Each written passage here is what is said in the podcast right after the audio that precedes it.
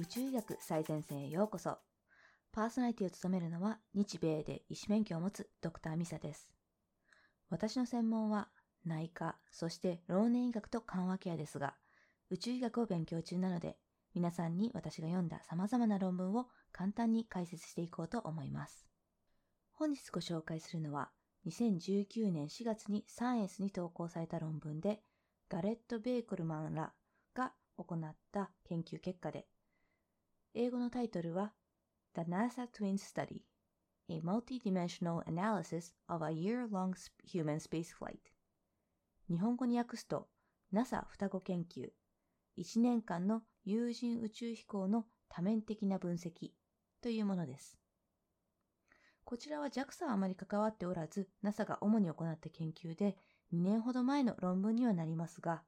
宇宙医学や有人宇宙飛行における健康という観点から、ここ数年で最も重要な研究結果の一つなので、ぜひ本日ご紹介したいと思いピックアップしました。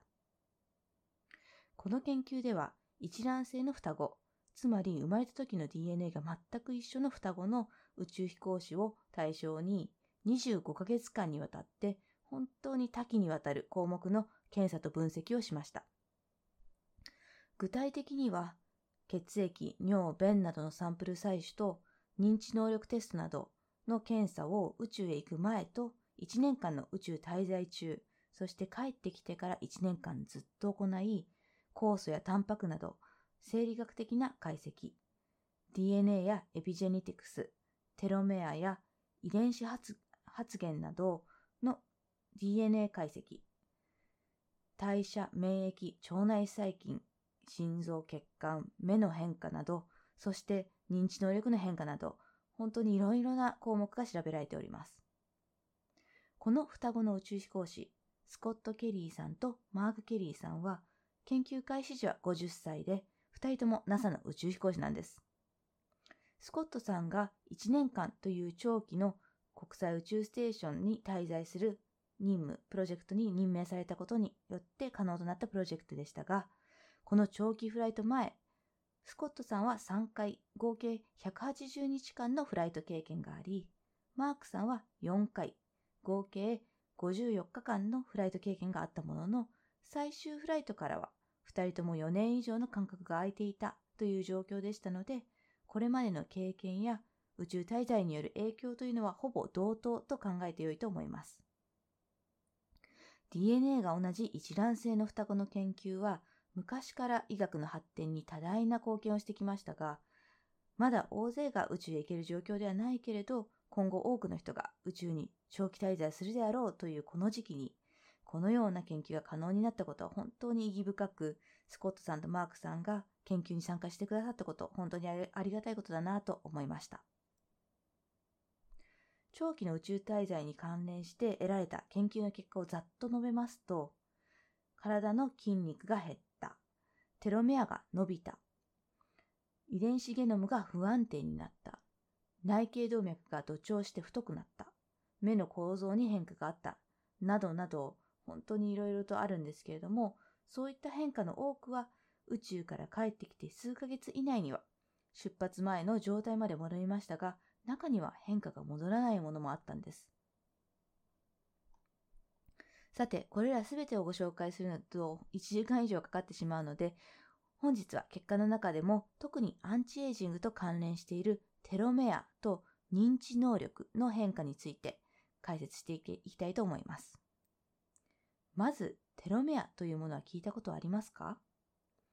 テロメアは DNA が集まってできている染色体の末端端っこにある特徴的な繰り返し配列を持つ部分で DNA がダメージやストレスを受けたりした際に DNA が壊れないように守る役割を担っています。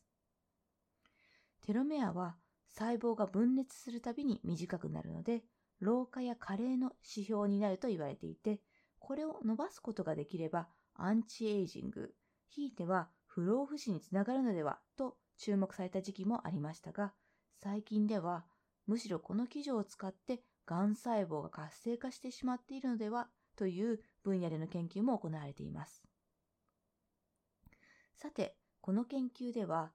長期間の宇宙滞在中、スコットさんのテロメアは14.5%も伸びていたということが分かりました。ところが、地球に戻って48時間以内にテロメアはテロメアが急激に短くなり、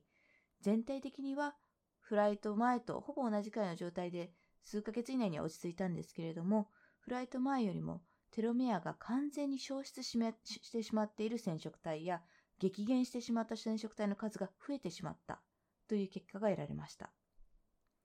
地球に帰還する際はかなり強いストレスが心身ともにかかり、炎症反応が強く上昇することが知られていますが、おそらくこの炎症の影響がテロメアを短くしたのではと考えられています。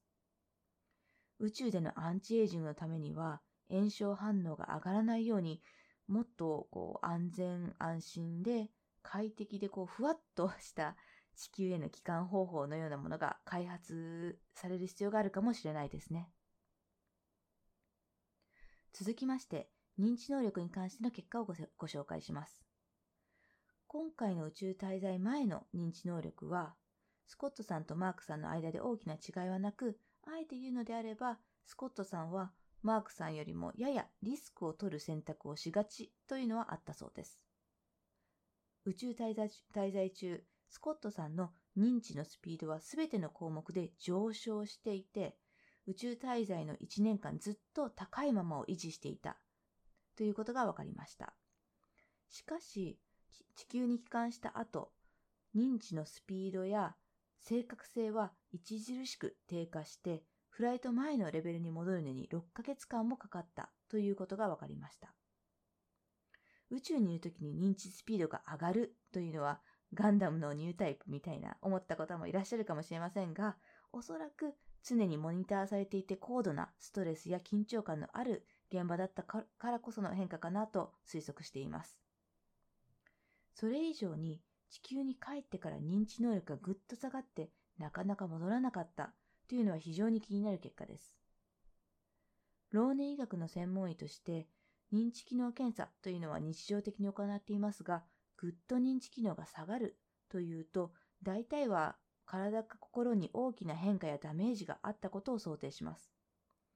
おそらくこれはテロメア同様で地球へ帰還する際の極度のストレス状態や強い炎症反応が影響しているのかなとは思いますが、もっと研究が必要な分野ですね。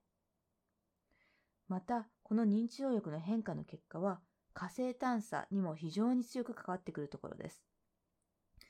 友人の火星探査はこれから10年くらいで実現されていくことと思いますが、火星には行くだけで何ヶ月もかかるので、到着後に宇宙飛行士の任務遂行の遂行能力が下がっていて、スピードや正確性が落ちてしまっているとなるとものすごく危険ですよね。